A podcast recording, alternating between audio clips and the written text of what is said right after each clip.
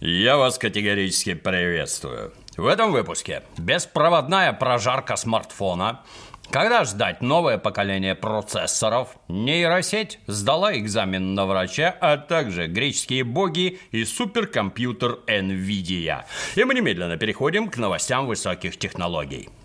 Большинство современных смартфонов можно запитать не только через USB-проводок, но и просто приложив гаджет к беспроводной зарядной станции. Казалось бы, способ безопасней придумать сложно, однако и тут обнаружились непредвиденные риски. Исследователи из Университета Флориды сообщили, что им удалось подломить сразу 9 популярных моделей беспроводных зарядок, для чего потребовалось всего лишь незначительно модифицировать USB-порт, от которого запитаны сами станции. Никаких дополнительных данных по USB передавать не пришлось. Оказалось, достаточно организовать электромагнитные помехи по вот такой вот несложной схемке рамки. А в результате можно заставить катушку зарядной станции выдать непосильную для смартфона мощность. И тогда лежащий на зарядке гаджет серьезно перегреется, что неминуемо приведет к поломке. По ходу демонстрации даже обычный зажим для бумаги удалось раскалить так, что скрепленные им листы почернели. Ну, вот, собственно, видос с экспериментом. Повторюсь, Лезть с паяльником в потроха зарядных станций при этом не надо. Уязвимость в них присутствует по умолчанию. То есть даже стандарт безопасности QI, не знаю как правильно, разработанный специально для таких девайсов, сохранности устройств не гарантирует. Вот такая замечательная разработка. Ну а мы переходим к мелким, но крайне важным достижениям микроэлектронной отрасли.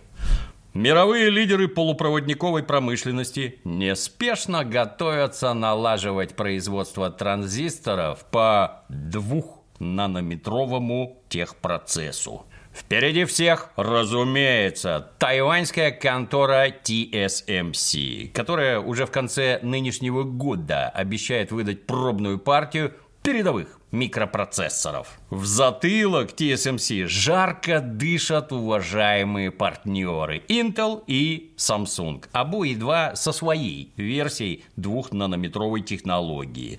Правда, эти конторы наметили выпуск собственных двухнанометровых чипов только на следующий год. Основную сложность при переходе на новый техпроцесс представляет производство транзисторов с кольцевым затвором Gate All Around, которые должны сменить нынешние элементы так называемого плавникового типа. И хотя технология кольцевого затвора была впервые представлена конторой Toshiba еще в 1988 году, а в середине нулевых на ее основе удалось собрать трехнанометровый транзистор, о массовом выпуске подобных устройств заговорили сравнительно недавно. Ну, оно и понятно. Смастерить экспериментальный образец – это одно, а наладить массовое производство – это совершенно другое. И хотя двухнанометровые чипы в продажу поступят еще очень не скоро, крупные клиенты типа Apple и Qualcomm уже распихивая друг друга локтями, занимают очередь и гурьбой бронируют производственные мощности TSMC на следующий год. Какую производительность обретут новые двухнанометровые смартфоны, а главное, какой в результате получится цена, ну, это мы будем посмотреть. А пока давай-ка узнаем, что за инновационные разработки вывалила на всеобщее обозрение компания NVIDIA. Компания NVIDIA сообщила о завершении сборки суперкомпьютера EOS – Название, как водится, выбирали со значением. Эос, так звали древнегреческую богиню Зари. И появление мощнейшего вычислительного центра NVIDIA должно символизировать новый рассвет в истории компании. Производительность у EOS солидная, 18 тексафлопс, а обеспечивает ее сразу 1152 процессора Xeon Platinum – Xeon – это у нас Xeon. Это такие скромные чипы Intel, по 56 ядер в каждом. Вдобавок, внутри суперкомпьютера установлено 4608 штук специализированных ускорителей NVIDIA H100.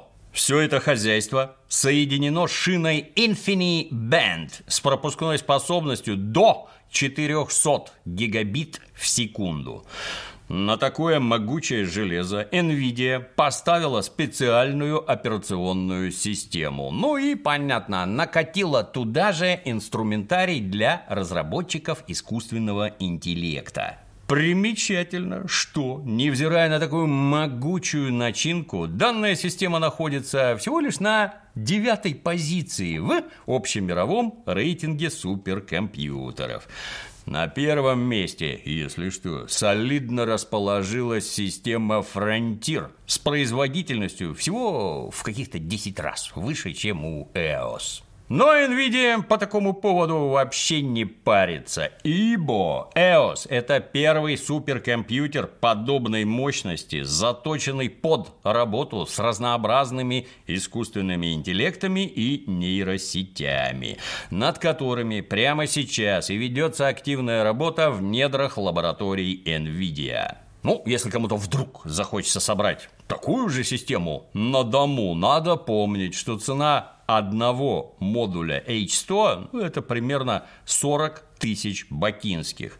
То есть только на ускорители надо больше 150 миллионов долларов. Так что времени не теряй, начинай экономить на завтраках прямо сейчас. Ну а теперь, сможет ли искусственный интеллект вылечить приболевшего гражданина? Но сперва давай посмотрим, что там сегодня попало в наши цепкие лапы. На пороге весна. Вот-вот потеплеет, и можно снова совершать длительные прогулки на свежем воздухе. А чтобы в дороге было чем подзаправиться, обрати внимание на удобные и практичные термосы и термокружки от Мику. В ассортименте есть вот такой вариант объемом под 2 литра. У данного термоса есть специальные ручки и ремешок для переноски. Крышка выполняет роль чашки. Температуру термос держит аж до 24 часов. Если же ты один столько кипятку выпить не можешь, есть у Мику и другие термосы поменьше. Или, например, вот такая оригинальная термокружка со встроенным френч-прессом. В ней можно заварить листовой чай или свежемолотый кофе. После чего можно пить чудесный напиток прямо из нее никуда никуда не переливая. А еще есть вот такая полторашка. Тут внутри сразу два независимых отсека. Один побольше, другой поменьше. Данный термос позволяет прихватить с собой на службу сразу и первое, и второе, сохранив оба блюда горячими. Ознакомиться с широким выбором посуды от Мику можно по ссылке под роликом. В честь праздников там сейчас действуют приятные скидки, так что на ссылку решительно жми. С развитием интернета в цифру уходит все больше привычных гражданам сервисов. Мотаться через весь город в какой-нибудь оригинальный ресторан теперь не обязательно. Службы доставки все привезут по первому зову. Ну, кто-то, конечно, возразит, что такая роскошь доступна только столичным мажорам, а простым россиянам ничего подобного не светит. Однако в регионах уже давно действует сервис Чибис, соперник соперничая с известными желто-зелеными конкурентами. Чибис охватывает примерно 200 городов и позволяет заказать еду из примерно 8 тысяч различных кафе и ресторанов. Причем одно блюдо к заказу можно получить не за рубли, а за бонусные баллы. Ну, то есть, считай, бесплатно. При этом доплачивать за доставку через Чибис не надо. Заказы развозят курьеры самого ресторана. Да и свою наценку сверх стоимости блюд сервис не накидывает. Так что граждане, которые не любят лишний раз отрывать свое бренное тело от любимого дивана, могут спокойно лежать и дальше. За каждый заказ через Чибис гражданам начисляются бонусные баллы. Потом эти баллы можно потратить на дополнительное блюдо из меню ресторана. То есть за баллы получишь не какой-то там салат или пакетик сока, а что-то более существенное. Там бургер, пиццу, роллы и всякое такое. Плюс к этому на сайте или в приложении Чибис можно узнать о ежедневных акциях и скидках от различных ресторанов. Все заказы оформляются онлайн, без телефонных звонков и связанной с этим путаницы. Демонстрация того, как выглядит процесс заказа, вот она на экране. Все ссылки под видео, а по промокоду ОПЕР получишь тысячу бонусных баллов, которые можешь тут же потратить на бесплатное блюдо. Приятного аппетита!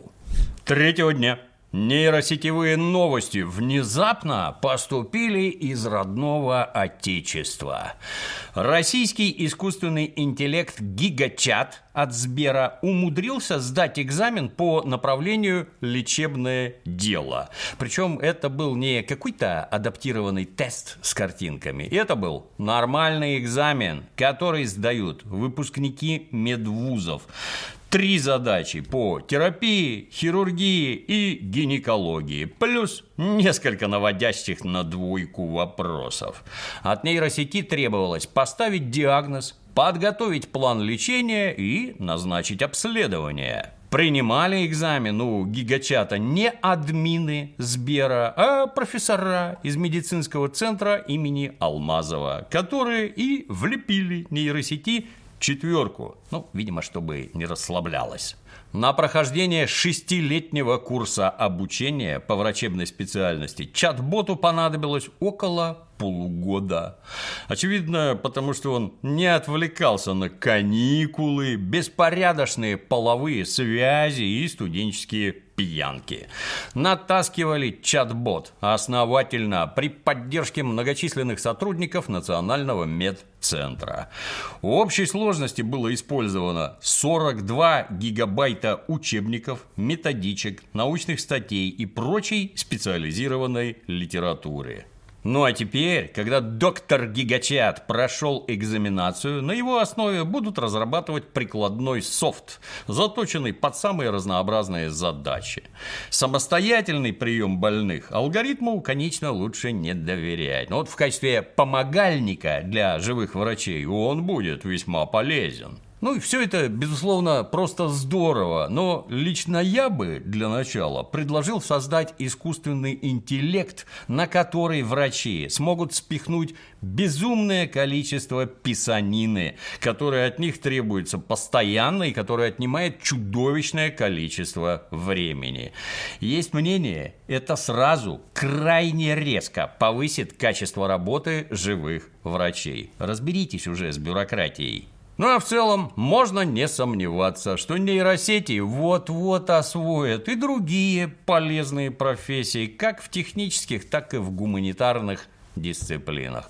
Впереди нас ждет масса интересных новостей. Тут главное не торопиться оптимизировать живых специалистов, а не то навернется какой-нибудь сервер, а вместе с ним рухнет система здравоохранения. Или случится очередная пандемия, а что с ней делать, ни один чат-бот знать не будет. И обучить его будет уже некому. Ну, как говорится, не хворайте. Здоровья всем родным и близким. А на сегодня все.